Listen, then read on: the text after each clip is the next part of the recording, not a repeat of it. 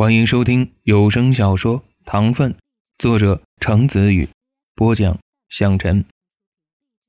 第十二章，颜真的身体晃了晃，扶额缓缓的坐了下去，喝了口冰咖啡，逼自己冷静了片刻。你真这么想？嗯，真这么想。操！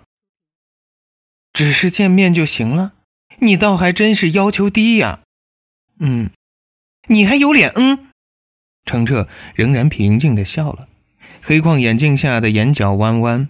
嗯，谁让我傻，不现实，非要喜欢他？颜真无语，半晌，服了，我真是服了。是你傻，不现实，非要喜欢他，但你这喜欢也真他妈异于常人啊！偶尔见见面，说说话就好了。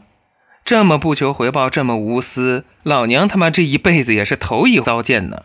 回报，我当然也想了，可是谁让我配不上他，没资格的，不会有的。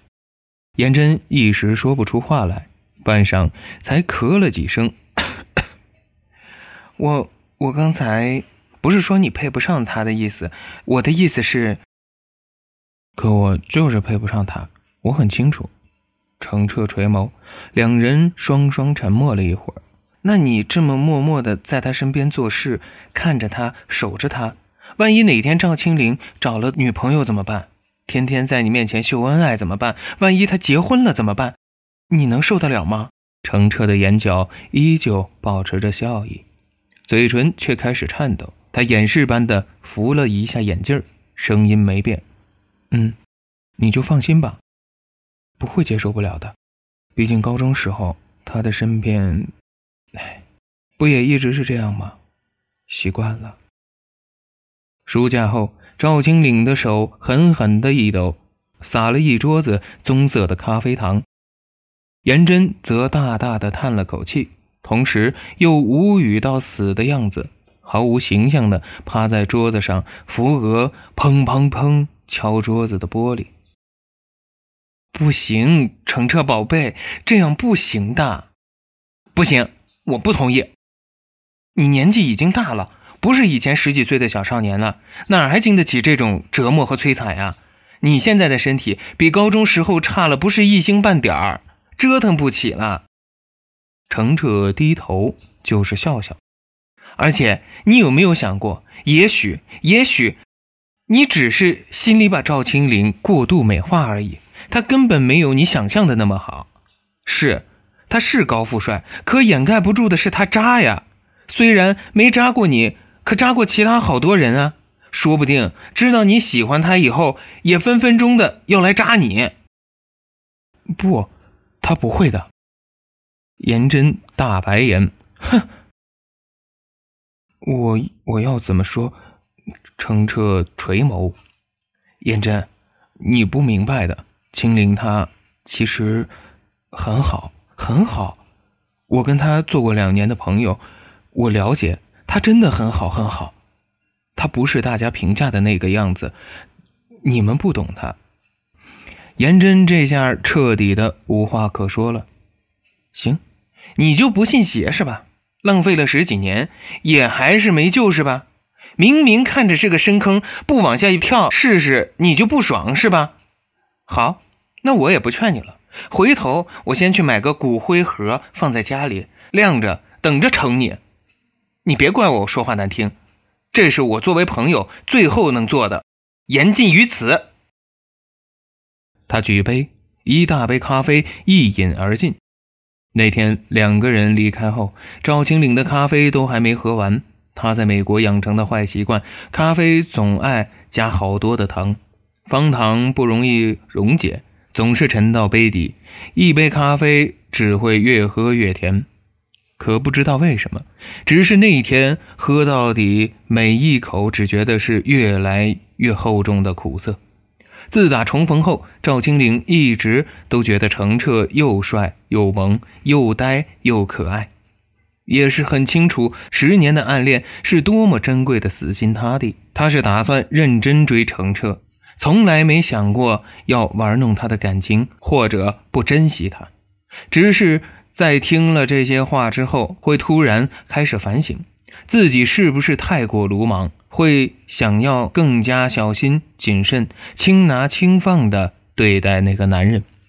因此，后来的整个流程，从暧昧到同居，再到正式恋爱，赵青岭全程几乎是小心翼翼，捕捉珍兽一样的捕捉程澈，最后也是满心呵护的把人彻底骗回家。如今同居三个月，一切甜蜜顺利，并终于迎来了第一次新婚之旅。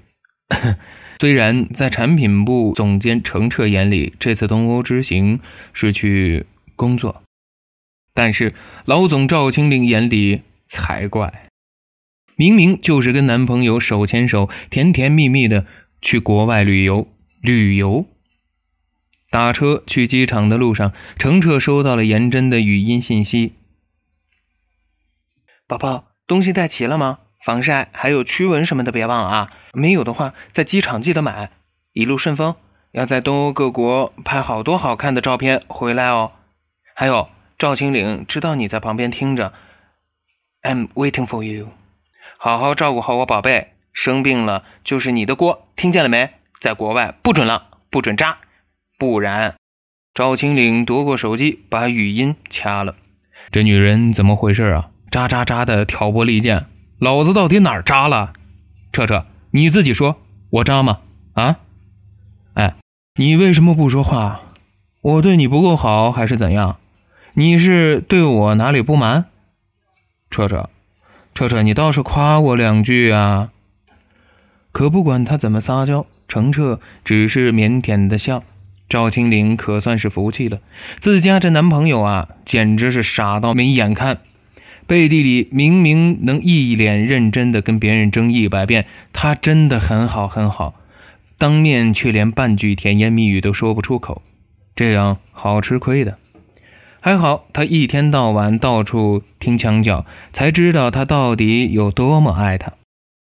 这么想着，距离机场越来越近，赵青林又突然有点小紧张，他不知道怎么想起来听人说过。